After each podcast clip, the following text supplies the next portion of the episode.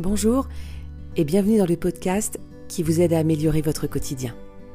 Je suis Virginie, coach et hypnothérapeute. J'utilise l'hypnose mais aussi l'ésotérisme dans mes accompagnements et je suis spécialisée dans l'accompagnement du stress et des angoisses. Dans mes podcasts, je suis là pour vous aider à retrouver une sérénité dans votre vie, à mieux être. Et grâce à des séances de méditation guidée, des séances d'auto-hypnose, mais aussi J'aimerais vous partager mes pensées, mes réflexions, et peut-être alors nous trouverons ensemble un équilibre et des solutions afin de créer une vie qui vous ressemble. Je vous souhaite une très bonne écoute.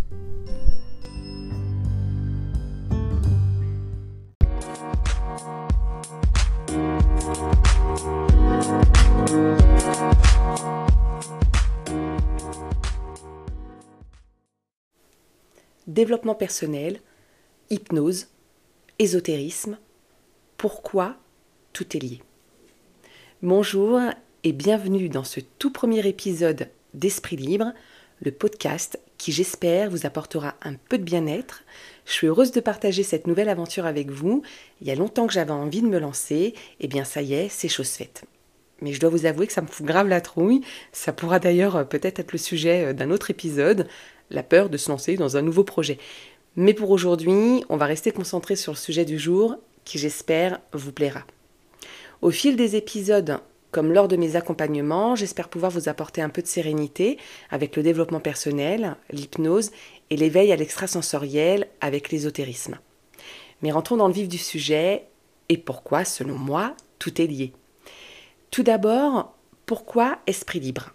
Eh bien, parce qu'à travers ces trois pratiques du dev perso, de l'état modifié de conscience avec l'hypnose et du monde de l'invisible avec l'ésotérisme, j'ai découvert, et peut-être que vous aussi, qu'on pouvait libérer, soulager notre esprit, notre cerveau de la charge mentale, du stress, des angoisses qui nous envahissent parfois et qui peuvent avoir un impact direct sur notre corps. Et si je peux en parler aussi bien aujourd'hui, c'est parce que moi-même, j'ai vécu un burn-out, que je suis tombée malade suite à cette dépression et que c'est lors de mon hospitalisation que je me suis retrouvée, que j'ai reconnecté mon esprit à mon corps. Car depuis toute petite, j'ai une certaine sensibilité, une connexion à l'invisible, mais je l'ai longtemps étouffée pour me plier aux critères de la société. Alors quand je suis sortie de l'hôpital, je me suis reprise en main pour changer de vie, quitter cette vie dans laquelle je m'étais perdue et qui n'était pas faite pour moi, et grâce au sport, à la méditation, la cohérence cardiaque, l'étude de la psychologie et de l'hypnose, mes capacités à me connecter à l'invisible se sont accentuées parce que finalement, avec ces pratiques, mon taux vibratoire s'est élevé et j'étais plus en phase avec moi-même. C'est pourquoi aujourd'hui, pour moi, comme pour les personnes que j'accompagne, j'utilise l'hypnose et l'ésotérisme avec la pratique de la lithothérapie, le soin par les pierres, du magnétisme avec le pendule, la cartomancie et la numérologie. Vous savez, pour moi aujourd'hui, c'est ça la spiritualité. C'est mettre en accord notre esprit, notre inconscient et tout ce qu'on est capable de ressentir avec notre corps. La spiritualité, c'est notre petite voix intérieure, notre âme, qu'on matérialise par nos actions et nos croyances. Alors, bien sûr, Libre à chacun de vivre sa spiritualité comme bon lui semble et de la comprendre de la manière la plus juste pour lui. Il euh, n'y a pas de meilleure façon qu'une autre, il y a juste pour chacun ce qui résonne le plus fort et de l'appliquer pour se sentir bien et en accord. Et donc pour moi, le dev perso avec la psychologie, l'hypnose et l'énergie de l'invisible qui se matérialise avec l'ésotérisme sont intimement liés. Car depuis la nuit des temps, nous utilisons ces trois techniques pour comprendre notre fonctionnement et nos réactions face à certaines situations et nous les utilisons pour aller mieux, pour travailler sur nous et nous améliorer, que ce soit émotionnellement, spirituellement et physiquement. Le dev perso tel qu'on le connaît aujourd'hui est un peu galvaudé, je dois bien le reconnaître, nous a été apporté, selon moi, par nos plus grands philosophes. Ils nous ont donné en quelque sorte une ligne de conduite à tenir qui nous aide au quotidien quand nous rencontrons des épreuves, des difficultés. Sénèque disait Vivre, ce n'est pas attendre que l'orage passe, vivre, c'est apprendre à danser sous la pluie. C'est une de mes citations préférées, et elle est d'ailleurs affichée sur l'un des murs de chez moi. Socrate lui disait que celui qui veut changer le monde se change déjà lui-même.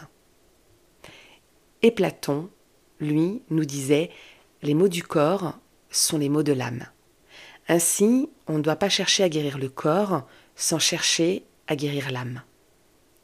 Je pourrais m'arrêter là parce que je suis sûre que vous avez déjà compris où je voulais en venir. Le dev perso, c'est des techniques, des méthodes, des actions, des exercices, un courant de pensée aussi peut-être, qui propose de développer la connaissance de soi, de valoriser nos talents et notre potentiel, de travailler à une meilleure qualité de vie afin de réaliser nos rêves et d'atteindre nos objectifs. Et je vais vous dire une chose, parmi ces exercices, il y en a un qui m'a beaucoup frappé, car pour moi il s'inspire directement de la numérologie et de l'astrologie, c'est l'énéagramme. Vous connaissez euh, certainement. Vous savez, c'est ce cercle numéroté de 1 à 9 qui définit plusieurs personnalités. Il est très utilisé en entreprise par les RH, les ressources humaines, pour mettre en poste les personnes adéquates. Paul Pironet, que vous connaissez sûrement, l'explique très bien si ça vous intéresse. Vous pouvez le retrouver sur YouTube, Facebook et peut-être même Instagram. Et puis il y a une chose aussi en développement perso qui est très très très important pour moi et qui pour moi est la clé numéro un, c'est la santé. Car là, sans la santé, on fait rien. Eh bien, Hippocrate disait Nul ne peut se prétendre médecin s'il ne connaît les bases de l'astrologie. Et ouais, Là aussi, on retrouve ce trait de connexion entre le corps, l'esprit et l'ésotérisme. Et en dev perso, on parle beaucoup d'énergie, de loi d'attraction, que nos pensées déterminent nos actions et qui nous devenons. Nous connaissons tous les travaux de Newton sur l'énergie, mais saviez-vous qu'il utilisait le pendule et la loi de la vibration? Alors certains diront que l'énergie des pierres naturelles en lithothérapie n'est pas autre chose qu'un effet placebo, et ouais, pourquoi pas, peut-être. Après tout, euh, l'effet placebo fonctionne hein, en médecine. Mais pourtant, toutes les cultures et toutes les religions utilisent les bienfaits des pierres. Et elles sont bien connues également pour l'harmonisation des chakras. Alors que l'on y croit ou pas, on doit bien constater que les premiers hommes les utilisaient et que cette pratique nous est restée. Et j'en viens à l'hypnose. L'hypnose est un état de conscience modifié et pendant cet état, donc qui est un état différent de notre mode de conscience habituel, eh bien, pendant cet état, nous arrivons à percevoir les choses autrement. L'inconscient prend le relais sur le conscient, tout en restant connectés l'un à l'autre. L'objectif de l'hypnose est de travailler sur nos problématiques et nos traumatismes de manière différente de la psychanalyse, et on l'utilise tous les jours de manière complètement naturelle, en regardant la télé par exemple, en lisant et même en conduisant. Notre conscient laisse place à notre inconscient. On le fait de manière complètement naturelle, en automatique. Et là encore, cette pratique, qui a été oubliée un temps, mais qui revient jusque dans le milieu hospitalier pour mon plus grand bonheur et mon plus grand plaisir, cette pratique est très ancienne. Le premier écrit date de plus de 3000 ans et a été découvert en Égypte à l'époque de Ramsès II. Cette découverte nous raconte que le pharaon se servait de l'hypnose motiver ses soldats avant d'aller au combat. Alors, c'est pas forcément le meilleur exemple, mais euh, en Égypte, euh, donc les Égyptiens l'utilisaient aussi en, médecine. Donc là encore, cette pratique utilisée avec la PNL, euh, la base de l'hypnose, bah, ça date pas d'aujourd'hui, quoi. Donc depuis la nuit des temps, nous utilisons ces pratiques, nous l'avons simplement oublié. En France, les sciences de l'invisible et certains philosophes comme Aristote ont été rejetés euh, par la religion, surtout à partir du XVe siècle.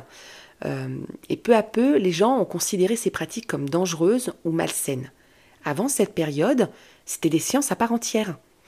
Tout comme la cartomancie, surtout le tarot de Marseille, qui utilise l'astrologie, la numérologie et la religion pour sa compréhension de base. Il était utilisé avant le XVe siècle comme outil de communication juridique et la compréhension des lois, car ces connaissances n'étaient pas accessibles au petit peuple. C'est en Italie qu'on l'a situé pour la première fois, euh, euh, qu'on a situé pour la première fois l'utilisation du tarot de Marseille. Donc, d'une certaine manière, et j'en suis convaincue, nous sommes tous sensibles aux énergies. Nous sommes tous médiums. Nous avons simplement oublié comment faire. Je pense que c'est en nous reconnectant à nos valeurs, nos besoins essentiels, notre mission sur Terre, et par mission, j'entends ce qui nous fait vibrer, ce qui nous anime, ce qui nous porte, c'est en nous reconnectant à la nature, aux uns aux autres, que nous retrouverons ces facultés. C'est pourquoi aujourd'hui, moi perso, je ne fais plus taire ce qui m'anime, vraiment, ce que je ressens, ce que je vois, ce que je perçois. Cette sensibilité à l'invisible, elle m'est bien utile aujourd'hui. Et peut-être que lors d'un autre épisode, je pourrais vous raconter quelques anecdotes. Et maintenant, à travers ces quelques mots et cette réflexion personnelle, vous comprendrez mieux pourquoi je pense que le dev perso, la psychologie, l'hypnose, l'ésotérisme et le monde de l'invisible sont intimement liés. Merci de m'avoir écouté. C'est tout pour ce premier épisode. N'hésitez pas à vous abonner pour ne pas louper les prochains épisodes et partager aux personnes qui pourraient en avoir besoin. Prenez soin de vous, ouvrez votre troisième œil et je vous dis à bientôt.